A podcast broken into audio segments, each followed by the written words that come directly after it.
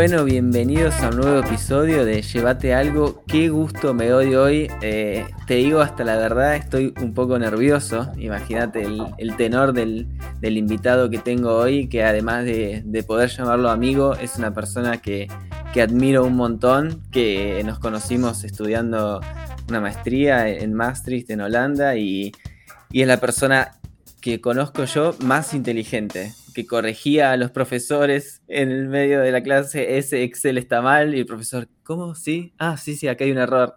Así que nada, Andrés, em, un gustazo tenerte aquí, gracias por hacerte un tiempito para mí. Gracias, gracias, Eva. No, un, honor, un honor, además, y, una alegría inmensa también poder vernos, ¿no? siempre a las órdenes. Andresito, em, para que la gente te conozca un poco, si querés contarnos un poco de tu trayectoria, tu vida, tu trayectoria profesional, académica. Sí, dale, voy, voy más a eso, a lo profesional y académico, ¿no? Ya. Em, nada, yo ecuatoriano, nacido en Quito, en las alturas, 2.800 metros sobre el nivel del mar. Em, estudié economía acá en Quito, en la Pontificia Universidad Católica del Ecuador. Luego hice una maestría en Economía del Desarrollo en la Flaxo, Facultad Latinoamericana de Ciencias Sociales. Eh, y de ahí me fui a Holanda, justamente, a Limburg, al sur, ahí a la buena Maastricht, donde nos conocimos, a hacer el máster en, política pública, que lo hicimos juntos, ¿no? Y luego yo me quedé haciendo el doctorado también por allá, en economía, con análisis de política pública. Y entonces ahí terminé el doctorado. Entonces, digamos, eso en lo académico. En lo profesional, pues ir y venir es entre la academia y el sector público. profesor acá en, en, Quito, también he dado algunas clases afuera, en España, en Holanda, pero básicamente en Quito, en la, en la Universidad Católica. Actualmente decano de la Facultad de Economía, pues desde el desde enero del, desde el primero de diciembre, diré del 2019, la pandemia, decano de pandemia me tocó ser. Entonces, mucho, mucho en la virtualidad, ahí una cosa abstracta, pero, pero ahí estamos, entre tantos desafíos y cosas que han habido, pues en, en, el decanato. Y también coordinando el Instituto de Investigaciones Económicas de la PUSE hoy en día. Antes, y pues bueno, mi trayectoria profesional empieza con temas de, de microfinanzas, recorriendo regiones de la Sierra Centro del Ecuador, una zona muy pobre, muy de población indígena, de comunidades, entonces tratando de generar temas de acceso a financiamiento y a servicios financieros, ¿no? Siempre con esta preocupación del desarrollo y de reducir las pobrezas. Y, entonces por ahí empecé y de ahí di un salto a la, a la, Asociación de Municipalidades del Ecuador, los gobiernos locales, dando asistencia técnica a sus niveles de gobierno y después me, ahí también empecé a dar clases, empezó también mi vida ah, profesional académica, digamos, de dar clases. Luego fui asesor del ministro de Planificación, asesor en política social, mientras ya terminada la maestría y mientras empezaba el doctorado y buena parte del doctorado. Y sí, el doctorado fue un ir y venir en la política pública y la economía, ¿no? De la academia y la investigación a la práctica. Y ahí fui asesor de política social, luego fui secretario técnico para la erradicación de la pobreza, estaba a cargo de las políticas de gobierno y de Estado para reducir la pobreza. Después fui viceministro del Ministerio Coordinador de Desarrollo Social y después con cambio de gobierno di el salto y fui ministro de planificación del, Ecuador en 2017 y jefe de gabinete también después en inicios de 2018, en secretario de la presidencia, que viene a ser la figura esta de jefe de gabinete. Y después de eso ya salí de la política, volví a las aulas y me quedé en el decanato y ahora soy feliz. Entonces, digamos, un ir y venir en la política pública, diría yo, desde la economía y un ir y venir entre la academia que te da reflexión y muchas cosas y la praxis de poder implementarla, que te da alegrías cuando salen bien las cosas, pero frustraciones por cómo es nuestra política latinoamericana, ¿no? Nada, nada deseable, no es un jardín de infantes eso, entonces también llena de frustraciones, ¿no? Pero siempre ese, ese gusanito por querer transformar la realidad. Por ahí, por ahí, no sé, tú dirás por dónde más, sí. No, me encanta, me da justo el, pie porque justamente esto que decías de, transitar estas dos, estos dos caminos de la, de la, academia y la práctica, a mí siempre me llamó la atención de vos eh, de tener un perfil muy académico, pero a la vez, como decimos en Argentina, con calle. Eh, con los pies sobre la tierra y con mucho, mucha conciencia de la realidad, lo cual entre, entre los puros académicos a veces es un poco difícil ahí entre en la biblioteca, en los libros, eh, tener un poco esa, esa, visión de la realidad. Y, y, em, va dando esto.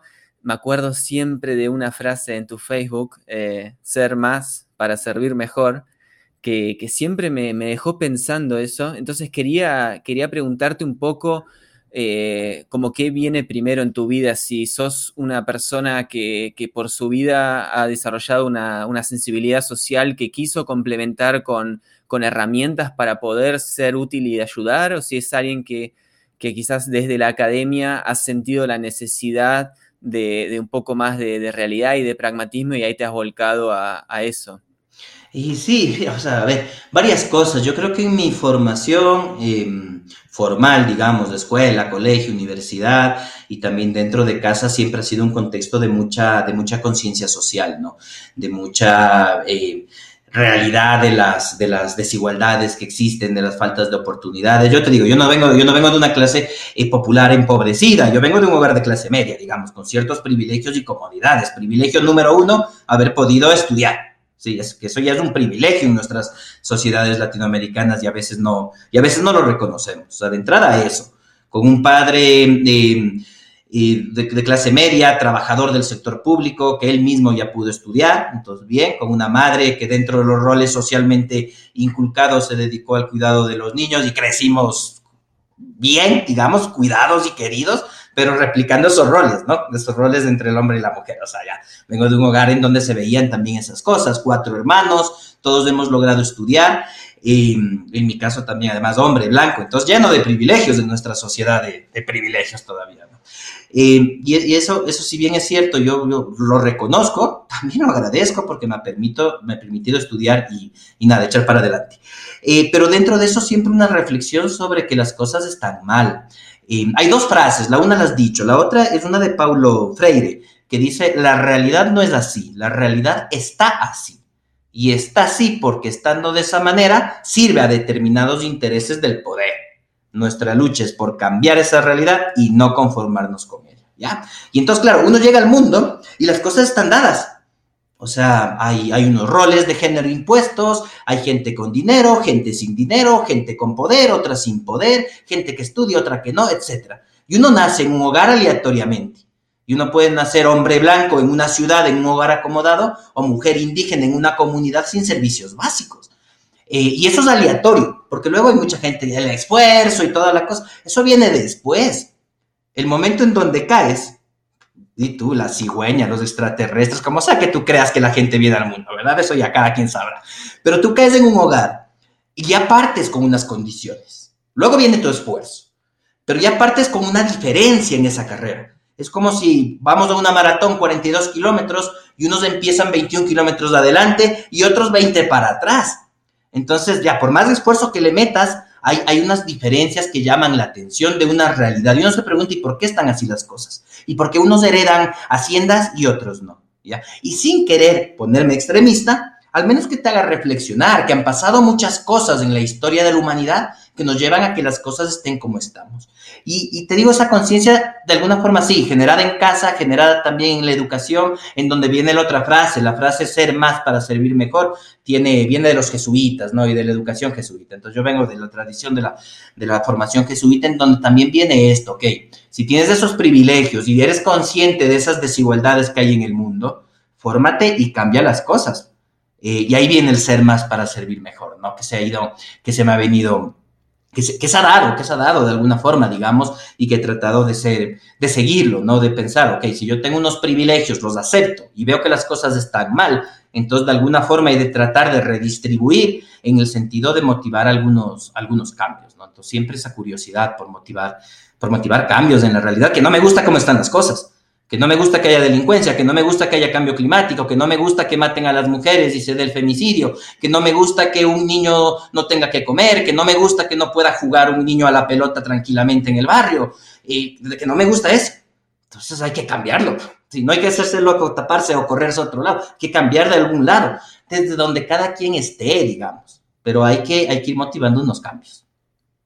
No, eso siempre me llamó mucho la atención y, claro, veía a alguien con, muchos recursos eh, intelectuales y, nada, con vos y ver esa energía también de decir, no me quiero quedar con esto, sino que quiero formarme para cambiar esa realidad a mí siempre me, marcó mucho porque yo no, vengo de, del, ¿cómo se dice?, de, la rama de las políticas sociales, sí me llevó esa inquietud un poco a, meterme en eso, pero bueno, al, empezar la maestría y, tocarme con, toparme con conceptos como por ejemplo la, pobreza multidimensional, que, para gente como vos que estaba en el tema eran cosas bastante cotidianas, a mí me, abrió un montón los ojos y, bueno, yo después no seguí en el, rubro, tampoco no me dediqué al tema, pero quería preguntarte un poco si, si, eso que a mí me había llamado la atención de la pobreza multidimensional fue una moda, entre comillas, pasajera, si es un concepto que se sigue aplicando, ¿por qué no se no se, no se instala como la, la, medida de la pobreza y nos seguimos manejando con, una vara meramente económica. Sí, mira, porque, porque es más fácil. Y, es, y ahí es donde se motivan también las, las posibilidades de cambio, ¿no? Y, cambiar las cosas es largo, es frustrante. Y claro, desde nuestra realidad latinoamericana, ¿no? Que te digo, en Europa, donde tienes ya otras condiciones de vida, hay otras discusiones, hay unos cambios más pequeños, también porque se sabe, no vas a extremistas, a extremismos, tanta cosa. En América Latina tienes tal nivel de desigualdades que es campo de cultivo para los extremismos, ¿no? Entonces, y eso genera tensiones y no a todos les gusta eso, es, difícil y es frustrante, ¿no? Eh, y este tema de las pobrezas, yo creo que ha habido un avance en la humanidad, así como cada vez hay más conciencia del cambio climático, todavía hay quienes lo niegan, ¿no? Pero cada vez hay más conciencia y es una lucha que se, que se da, que se da en todo el mundo. Pero, por ejemplo, tiene más acogida o tiene más fuerza en manifestaciones en países desarrollados que en países en vías de desarrollo. Y por una cosa súper básica de la gente. Si no tienes que comer, Estás preocupado de que cómo. Todavía no llegas a decir me voy a movilizar para luchar contra el cambio climático porque no tengo el tiempo de hacerlo. Tengo que ver qué como yo y qué comen mis, casi digo guaguas, es como les decimos a los niños y las niñas en tradición quechua andina, ¿no? Pero sí, a los niños y las niñas. Yo sé que en Cuba es en cambio el medio de transporte, la guagua. Acá es la guagua es la niña, ¿sí? Y no tiene que comer, o yo no tengo que comer, y entonces tengo que preocuparme de eso. Incluso tienes que ir superando esas cosas, ¿no? Y te decía que yo creo que en el mundo ha dado unos saltos importantes a tal cuenta que los objetivos de desarrollo sostenible, la primera meta es erradicar la pobreza extrema, la segunda es erradicar, reducirla en todas sus formas y en todo el mundo, ¿sí? Eh, entonces el hecho de que las dos primeras metas de los 17 ODS, es ODS 1, la meta 1.1 y 1.2, ¿verdad? Tienen que ver con la pobreza extrema monetaria y la otra con la pobreza multidimensional, en todos lados, en todas sus formas. Entonces creo que hay mucha más conciencia de que la pobreza no es, no es una tema de resultado de los esfuerzos, o que el pobre no es pobre porque quiere, sino que el pobre está empobrecido por unas relaciones estructurales de en donde nació incluso muchas veces. Y vuelvo a lo que decía hace un rato, que yo nazca hombre blanco en un hogar acomodado, la probabilidad de que yo termine pobre es pequeña en comparación con una mujer afro o indígena que nace en una comunidad sin servicios básicos donde ya nace pobre, ¿verdad? Entonces ella tiene que esforzarse para tratar de salir de ahí, pero hay condiciones que no le dejan y el otro simplemente tiene que no hacer malas cosas para mantenerse en donde nació, por casualidad, por suerte, ¿verdad? Y, ahí vienen estos múltiples factores que la monetaria te ve un tema de ingreso, de si puedes comer, comprar comida o no, algunos bienes no alimenticios. La multidimensional es mucho más rica porque te da cuenta de una serie de ejercicios de derechos. O sea, es la salud, es la educación, es el agua, es el ambiente, es que el niño esté bien nutrido, es que pueda jugar también, ¿verdad? Porque la otra, la monetaria, te pone como que todo el mundo lo que tiene que hacer es ganar un ingreso. Vaya cojo oficio, saben decir, ¿verdad? La otra te dice, no, perdóname, depende del ciclo de vida, en donde estés. El niño no tiene que estar trabajando, el niño y la niña tienen que estar jugando. Y después aprendiendo. Y después ya trabajando hasta llegar a viejo y que pueda descansar y hacer lo que quiera, ¿verdad? Que también puede seguir trabajando si es que quiere, claro, pero puede poder decidirlo. Yo quiero seguir trabajando, sigue trabajando dignamente. Yo quiero descansar. O yo quiero tomarme un año sabático cuando tengo 35, 40 años. Quiero tomarme un año sabático e irme de paseo por el mundo. Pues que sea legítimo y que tengas la oportunidad de hacerlo, ¿verdad? Entonces, una serie de elementos más amplios, más arriba, más abajo, cada país tiene su contexto, su, visión de, de las cosas, etcétera, ¿verdad? Te plantea la pobreza multidimensional. ¿Cuál es el problema? El problema es que mediáticamente, la pobreza por ingresos es más fácil de comunicar. 30% de las personas tienen menos de 85 dólares al mes. Esa es la pobreza en el Ecuador, por ejemplo. 35% es una barbaridad cada vez que lo digo. Porque nos puede sonar de lejano 35%. El Ecuador es un país de 17 millones de personas. Son 5 millones de personas con menos de 2 dólares 65, con menos de 2 dólares 65 centavos al día. Ahí me dirán, dependiendo de dónde nos encuentren. En Ecuador, un almuerzo cuesta 3 dólares, un almuerzo barato, popular, digamos. Entonces, y la pobreza es 2 dólares 65. ¿Cuánto cuesta un pasaje de transporte en Europa? Ya, ok, ni eso, ¿verdad? Ni a eso te alcanza. Y ahí tienes 5 millones de personas en Ecuador, que es un país chiquito, de 17 millones. Imagínate Brasil, la China, India, que son Argentina, que son países de mucha más población, los niveles de pobreza de lo que hablamos. Pero es más fácil compararnos en ingreso, porque podemos todos tener una línea de pobreza monetaria, como hace el Banco Mundial, y nos comparamos entre países, porque es más fácil explicarle a la gente, es 35% por debajo de esto. Cuando voy a la multidimensional, primero se vuelve más normativo. ¿De qué derechos hablamos o de qué condiciones multidimensionales hablamos? Primero hay que ponerse de acuerdo socialmente de qué vamos a priorizar como sociedad. Y cada sociedad puede priorizar elementos diferentes. Claro que hay cosas comunes, la vida, la libertad, la salud, etcétera, pero ¿cómo lo medimos? Cada sociedad ve las cosas de otra forma. Entonces, primero pierdes esa posibilidad de comparar. Que Oxford eh, y Sabina Alcaira hacen un esfuerzo inmenso por tratar de que todo el mundo mira como quiera, pero también de una forma estándar. Hace un esfuerzo gigantesco por eso, ¿ya? Y le reconozco, pero eso toma tiempo. Pero primero, pierdes comparabilidad y segundo, es más difícil de explicar. 40% de la población es pobre multidimensionalmente, ¿ok? ¿Y, con qué se come eso? ¿Qué, es eso? Ah, es que el uno no tiene trabajo, el otro no tiene agua segura, el otro los niños están malnutridos, en el otro el adulto mayor con discapacidad no tiene quien le cuide. Entonces, como son realidades distintas que se agregan, es más difícil de explicar.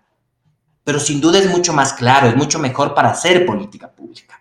Pero siento yo que los países vamos caminando a usar las dos medidas el uno es más comunicacional hacia afuera y el otro debe ser más profundo para tomar decisiones de política pública. Entonces, por ahí te puedo decir, porque por más que queremos, no logramos dar el salto. Ah, está buenísimo, gracias por la explicación. Eh, mencionaste el Ecuador, mencionaste el dólar de la moneda del Ecuador y mencionaste Argentina. Y quería aprovechar tu condición de ecuatoriano, de país en donde, donde el dólar es la moneda corriente. En Argentina que de facto es un país bimoneda, hay que decirlo. Hay, los inmuebles están cotizados en dólares, todo el mundo se levanta y mira el precio del dólar, tenemos varios dólares, el dólar blue, el dólar, todos los que quiera oficial. Entonces, quería que nos cuentes un poco cómo fue el tema de la dolarización en Ecuador, hace cuánto que existe y qué, qué resultados ha traído y si ves que es algo viable para Argentina, porque hay muchos que lo proponen como una solución. A ver, como, como todo, como todo en estas decisiones tiene costos, tiene beneficios, ¿no? El, proceso de dolarización del Ecuador fue, fue extremadamente duro, fue en el año de 1999, eh, hubo una gran crisis financiera y producto de esa crisis financiera la inflación se fue al 90%, eh, la pobreza creció hasta el 52%, uno de cada dos ecuatorianos cayó en condición de pobreza, en ese tiempo éramos como 11 millones de personas, tuvimos unos flujos migratorios de, casi 2 millones de personas, es decir, casi un 18% de la población salió del país a buscar oportunidades en otro lado, España, Italia, Estados Unidos sobre todo, en condiciones absolutamente precarias y de informalidad, ¿no? Pero digamos, eso, esos fueron los costos sociales.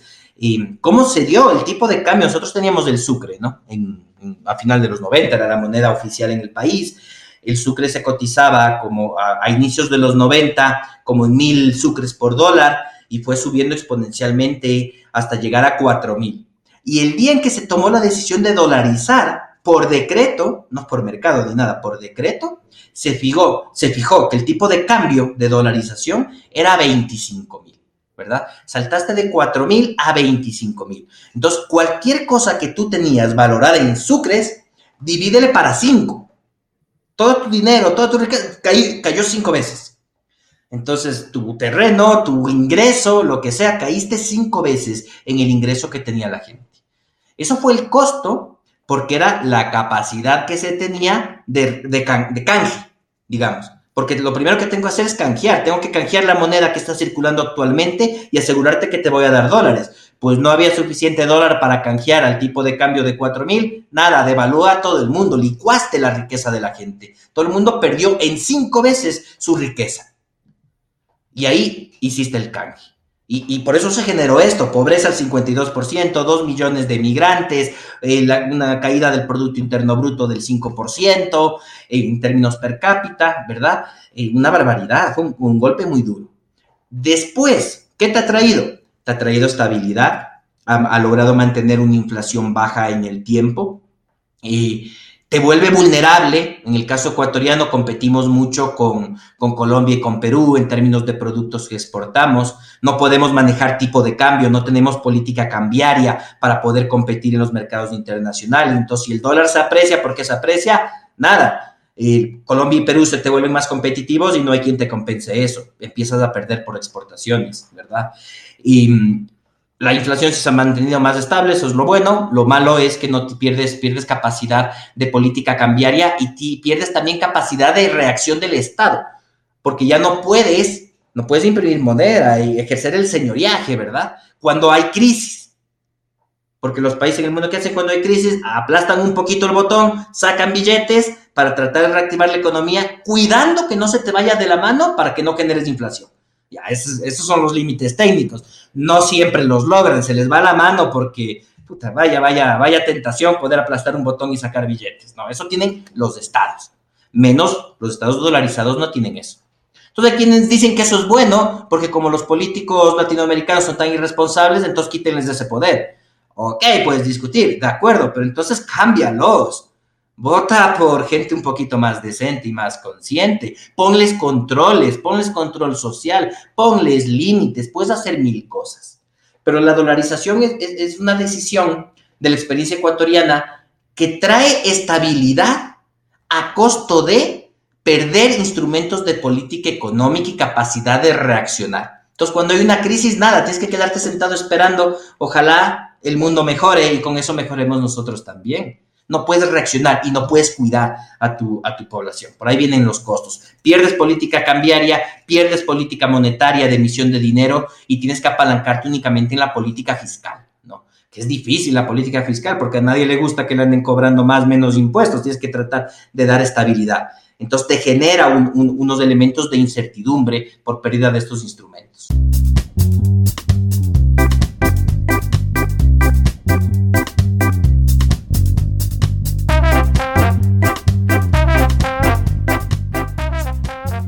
Mencionaste un tema que para los argentinos es clave, que es la inflación. Eh, sabemos que es un fenómeno multicausal. Eh, entre esas causas, ¿vos considerás que, es un fenómeno prioritariamente monetario? Por lo que me estás diciendo, eh, al Ecuador, al no tener la capacidad de emitir, con la dolarización tiene una estabilidad inflacionaria, lo cual sería un argumento a favor de, que es un fenómeno monetario. ¿Cómo lo ves? ¿Pensás que es un fenómeno multicausal donde también aprovechan mucha gente la escalada inflacionaria para remarcar precios? ¿Cómo, ¿Cuál es tu visión de, este fenómeno económico? Sí, en efecto, a ver, eh, lo más ortodoxo de la economía te va a decir que la inflación se da cuando hay un elemento de, sobreproducción, ¿verdad? Diré de, sobre, de sobredemanda. Se demanda más de un bien de lo que hay. Entonces, por eso sube el precio, ¿verdad? Porque hay una escasez relativa. Estoy demandando más esferos de los esferos que hay disponibles. Entonces, a la puja, yo pago más, yo pago más, yo pago más, y el precio va subiendo. Eso te dice la ortodoxia económica, ¿verdad? Que de todas maneras lo puedes resolver. ¿Cómo? Aumentando la producción, digamos, de alguna forma. Si sube tanto el precio, debería haber más incentivo para que más personas produzcan esferos y como empieza a haber más producción de esferos, dado el incentivo del alto precio, debería regularse de alguna forma. ¿Qué nos muestran los escenarios de inflación? Que la ortodoxia económica está equivocada, que, está bonita en el papel, pero no hay ese ajuste que nos cuentan de libre mercado, debería ajustarse, debería ajustarse. Si hay más demanda que oferta, la oferta aumenta porque tiene un incentivo de ganar más por alto precio y a medida que, produce más, el precio va bajando y va bajando el margen y deja de invertir. Pero equilibra los precios. Eso te dice la ortodoxia económica. Ya no funciona, no es verdad, está en el papel. ¿verdad? Primer elemento. Pero eso te cuentan los unos, ¿sí?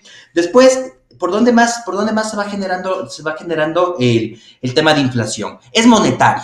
Eso te dice un poco más cuando te pones un poco más heterodoxo en la economía. No depende tanto de la cantidad del bien, sino que depende de la cantidad de dinero disponible. Entonces, justo cuando imprimes el billete, demasiados billetes, la maquinita de hacer billetes demasiado, y hay demasiado dinero en la economía, pues entonces la gente, como tiene mucho dinero, pues empieza a comprar más cosas, ¿sí? Y como empieza a comprar más cosas, por una simple expectativa monetaria, pues también suben los precios para tratar de equilibrar en términos reales. No debería ser mayor problema, porque implica que tengo, como tengo más dinero nominal, 100 dólares, con esos 100 dólares, como sube el precio, puedo comprar menos, entonces me equilibra, me da un equilibrio de la cantidad de dinero disponible en la economía. Y ahí puedo jugar con la cantidad de dinero desde los bancos centrales, ¿verdad? También te dicen, puedes jugar por ahí, entonces es un tema monetario. Pero no es solo un tema monetario. O sí es un tema monetario, pero también es un tema de especulación. Que ahí sí depende de este cuento del libre mercado. ¿Cuán libre realmente es el mercado? En América Latina nos encanta decir las bondades del libre mercado, pero no nos damos cuenta que somos eh, sociedades altamente monopólicas, en el sentido de que hay pocas grandes cadenas de distribución de alimentos, pocas grandes cadenas de venta de autos, pocos grandes bancos nacionales y por ahí alguno internacional, pero que hace ciertas cositas. No le dejamos realmente competir a todos contra todos. Entonces, esa capacidad de imponer precio es lo que se llama monopolio. Y que, claro, especulo Además que tenemos altísima informalidad. ¿Quién controla los precios en las fronteras? ¿Quién controla los precios de ciertos servicios? ¿Quién controla los precios en la informalidad, verdad? En las aduanas, cómo sacan los productos. Todo ese caos institucional hace que determinados grupos económicos poderosos tengan capacidad de imponer precios y entonces juegan con la especulación, ¿verdad? Entonces hay tres mensajes sobre la inflación. No es un tema de ortodoxia económica, eso no sirve. Sí es un tema monetario que se puede controlar y que se debe controlar y regular adecuadamente, pero sobre todo tenemos que regresar a ver algo que no nos gusta ver, que es el poder de especulación que tienen los grandes grupos económicos regionales y que finalmente te juegan con la inflación porque eso les sube su margen de ganancia. Solo que juegan a esto. Sube el precio, sube mi margen de ganancia y como hay barreras de entrada, no puede entrar un nuevo fabricante de esferos. Entonces, como no puede entrar un nuevo fabricante de esferos, el fabricante actual, que tiene relación política además, incrementa su riqueza, ¿verdad? Entonces, vivimos en un discurso de libre mercado, pero no nos gusta el libre mercado, nos gusta la rentabilidad de corto plazo de quien puede especular a través de los precios. Entonces, ahí hay que ponerle un ojo muy, muy claro, porque es más fácil echarle la culpa, pero es que los irresponsables de la banca central están imprimiendo demasiados billetes ok, quizás controlemos, pero vamos a ver qué tanto están especulando ustedes con los precios. También está el tema del, impuesto inflacionario, ¿no? Que también licúa mucha deuda estatal. Justamente, así es, así es. Porque justamente cambia, cambia, cambia el poder adquisitivo del dinero, entonces terminas, terminas jugando con eso, sin duda. Clarísimo, Andresito. dos preguntas y te libero, te prometo. Un tema que me, también cuando hicimos la maestría me llamó mucho la atención porque me di cuenta que, las cosas cuando uno se pone a desmenuzarlas no son blanco y negro, sino que hay muchos grises y que hacer política no es fácil porque lo que le das a uno se lo sacas a otro. Entonces, el tema de los impuestos, ¿no?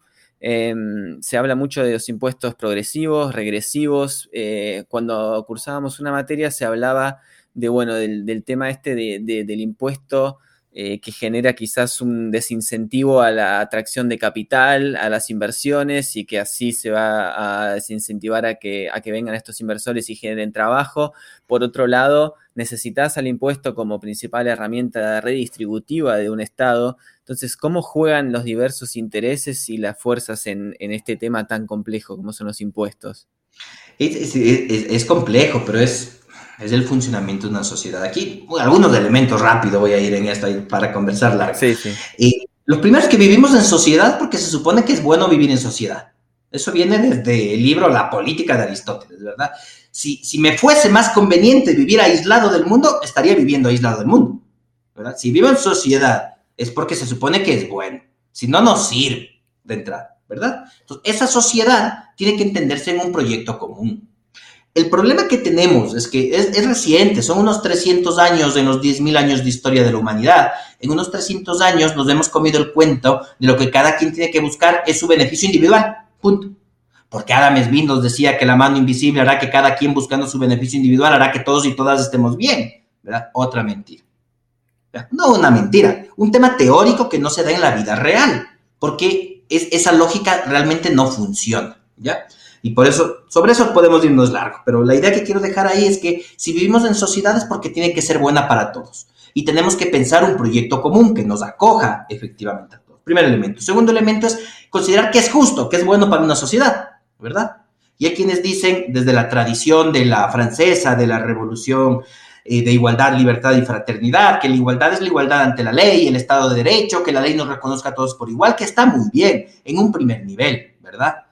Pero cuando eso se lleva de que la ley nos proteja a todos por igual, lo cual está muy bien, cuando llevamos eso al análisis de lo justo en términos económicos, no es realmente cierto.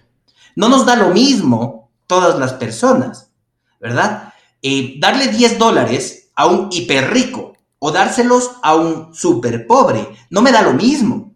Porque dárselos a un hiper rico 10 dólares no le sirve para nada. Dárselos a un súper pobre le sirve para muchísimo, ¿verdad? Entonces podemos entender que no valoramos socialmente igual. Normalmente, por ahí puede haber gente que diga que no, pero normalmente nos importan más los niños y las niñas, las personas enfermas, los adultos mayores, población que sentimos más vulnerable, ¿verdad? Nos importa más una persona que está pobre que una persona que está rica. O sea, en buena hora que les vaya bien a los dos, pero si tengo que elegir a quién a, a uno le vaya bien y al otro no tan bien, pues que le vaya mejor al más pobre, ¿verdad? Normalmente. Normalmente eh, preferimos el bienestar de quien está más cercano, a quien amamos, a quien queremos, ¿verdad? Normalmente, ¿sí? Hay que, hay que entender y romper algunas cosas ahí. Y eso es la redistribución. Si socialmente valoramos más el bienestar de una niña pobre que de un adulto rico, pues entonces la redistribución tiene sentido. Porque puedo redistribuir del adulto rico hacia la niña pobre. Luego hay que poner límites. ¿Hasta qué punto consideramos que eso es justo, ¿verdad? Pero ahí es un, rompimiento de paradigma, porque la ortodoxia económica te dice, no, como les valoras a todos igualitos, no tiene sentido redistribuir. La realidad es que no valoramos a todos igualitos, pero es otra, es otra noción de justicia social. Primer punto, segundo punto a ponernos de acuerdo. Primero, que la sociedad debe ser buena. Segundo, que entendemos por buena, por justo. Y entonces ahí entramos en el campo de la redistribución y ahí entran los impuestos progresivos. ¿Por qué el que más paga, el que más tiene, tiene que pagar más? Porque hay quienes dicen, no, que todos paguen igualitos, todos 10%. ¿Por qué el más pobre 5 y el más rico 40? ¿Por qué? Te preguntan, ¿verdad? Es por esto, porque valoro más el bienestar del más pobre. Como dice John Rawls, ¿verdad? La, dignidad de una sociedad está prevista por el que peor está, no por el que mejor está. O sea, de ver el que peor está para saber cuán buena o mala es una sociedad, ¿sí? No es todo por igual. Todo ahí entro en esta discusión de la redistribución y de la progresividad en términos de impuestos. Luego hay que entender dos cosas más. Que eso es bueno para todos. Que el niño o la niña que vive en situación de pobreza, pobreza, salga de su situación de pobreza, pueda comer, pueda estudiar, pueda jugar, pueda realizar su proyecto de vida, es bueno también para el otro, ya sea porque va a tener un posible trabajador más calificado, un consumidor con mayor capacidad de consumo o una persona más feliz en la sociedad, ¿verdad? Y eso ya hace a la sociedad mejor. Si no, luego estamos en pugnas, tensiones, en violencia y en una serie de cosas que pasan. Eh, y lo último en términos de impuestos es poder entender que el impuesto que nos cobra el Estado a todos y todas, o a quienes tenemos cierto nivel de ingresos, lo pagamos, luego lo, gasta. Y, lo que hay que entender es que el gasto público, que a veces se dice que, que los gobiernos gastan demasiado, el gasto público no se va al espacio. El gasto público es ingreso privado. Porque ¿en qué gastan los estados? Pagan sueldos a trabajadores y trabajadoras y compran bienes y servicios. Y eso es ingreso privado, que entonces da la vuelta. Cuando pago el salario a los funcionarios públicos, estos van y compran en las tiendas, en los supermercados. Cuando adquiero bienes y servicios, estoy pagando a un proveedor privado que luego paga salarios también a sus trabajadores y empieza a darse la vuelta. Luego me dirán, pero ¿y la corrupción? Sí, de acuerdo. La corrupción hay que eliminarla, es, un mal, es un virus, es una cosa horrorosa que tenemos que erradicarla, ¿verdad? Y hay que controlarla. Pero en el funcionamiento normal de las cosas, y se da la vuelta. Entonces es bueno. Por eso en Europa cobran impuestos altísimos para, un latinoamericano y te proveen de cosas buenas y tienes una sociedad un poco más estable que la latinoamericana, ¿verdad? Entonces hay, que entender esos beneficios y hay que trabajar para que así sea. Siempre voy a estar de acuerdo porque sé que es lo que siempre se dice. Em, hay que erradicar la, corrupción para que esto funcione. Absolutamente de acuerdo. Luego me saben decir, pero primero eso y luego lo otro. El problema es que ¿cómo voy a erradicar la corrupción si no tengo una sociedad con unas condiciones de vida digna? ¿Verdad? Genera un incentivo. Entonces es el huevo o la gallina, ¿qué va primero? Y ahí nos quedamos quietos sin hacer nada. Eh. Hay que empezar a cambiar la calidad de vida de la gente. Muy bien, la última. Eh, te escuchaba en una entrevista decir que cuando se discutía el déficit fiscal, restricción presupuestaria, etcétera, y vos decías, los problemas de la gente son, o de los estados, o del Ecuador, es el desempleo y es la pobreza, entonces tenemos que sentarnos primero a todos juntos y decir cuál es nuestro proyecto de país. Entonces, quiero preguntarte a vos, ¿cuál es tu proyecto de país? ¿Cuál es tu sueño para, para el Ecuador? Mira, para el Ecuador y para el mundo, ¿qué te digo? La, causa que yo he asumido militantemente, socialmente, académica, profesionalmente, es erradicar la pobreza. Y yo estoy que machaco y machaco, escribiendo papers, dando conferencias, dando entrevistas, haciendo política, ejerciendo el servicio público, etcétera, para generar acciones que, que permitan que, que, no hayan pobres. Es que, es que es una cosa de decisión porque es absolutamente viable erradicar la pobreza en el mundo. Hay suficiente riqueza para todo el mundo. Lo que hay que generar es unas voluntades y un entendimiento de por qué eso es bueno para todos y para todas. Digamos. Entonces yo me imagino eso. Mira, una sociedad en donde la gente tenga que comer, en donde los niños puedan jugar y también estudiar, pero ojo que yo pongo primero jugar y también estudiar, ¿no? Donde ya los adolescentes estudien más, donde los adultos, el que quiera trabajar, trabaje dignamente. Y el que quiere hacer alguna otra cosa, que para mí también es trabajo, pero dedicarse al arte, al deporte, a viajar, a la cultura, lo, pueda hacer dignamente. Que no te vendan esa idea de vaya y coja oficio, anda a trabajar, gánate la vida. No, no, no es que tengo que ganarme la vida. La vida me viene por dignidad, por ser un ser humano, ¿no? En donde los adultos mayores puedan decidir si quieren seguir trabajando o retirarse dignamente y descansar dignamente. No estar obligados a hacer las cosas en donde hombres y mujeres podamos escoger nuestra profesión libremente, sin que se nos imponga, ¿verdad? No, es que la construcción es para los hombres y para las mujeres la administración, no sé, por decir cualquier cosa, ¿verdad? Sino que cada quien decida lo que legítimamente quiera decidir, eso es, lo que yo quiero, un tema de que cada quien pueda realizar su proyecto de vida y que podamos encontrar unos elementos, unos elementos de vida, de vida cohesionada y en paz, ¿no? y nada, me dejas de ahí picar mil cosas más, podemos seguir hablando. Pero, pero digamos, me preguntas, mi sueño es ese, es ese, erradicar la pobreza. Para mí eso significa erradicar la pobreza.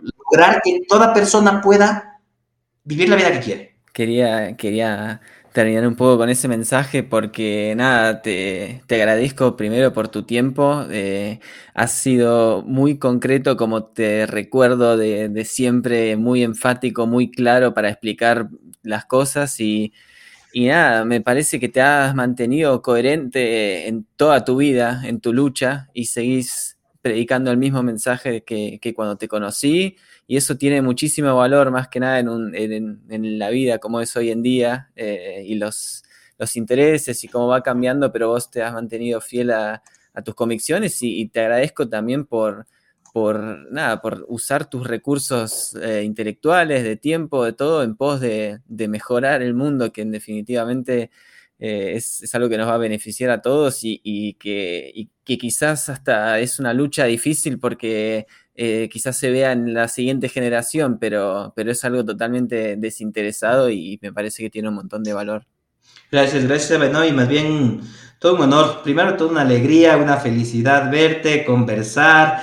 Y, segundo, también todo un honor, agradecerte por el espacio y, felicitarte también por esto. Creo que, que tenemos que generar, convertirnos en una humanidad dialogante, que conversa, que dialoga, que comparte, que difunde lo que piensa libremente, ¿verdad? Y que sobre eso motive, motive a más gente a seguir compartiendo, dialogando y a encontrarnos, que genere encuentros, encuentros globales, digamos, encuentros de causas comunes. Entonces, nada, todo un honor, Seba, de agradecerte muchísimo. Te envío también un fuerte abrazo ¿no? y, y una felicitación.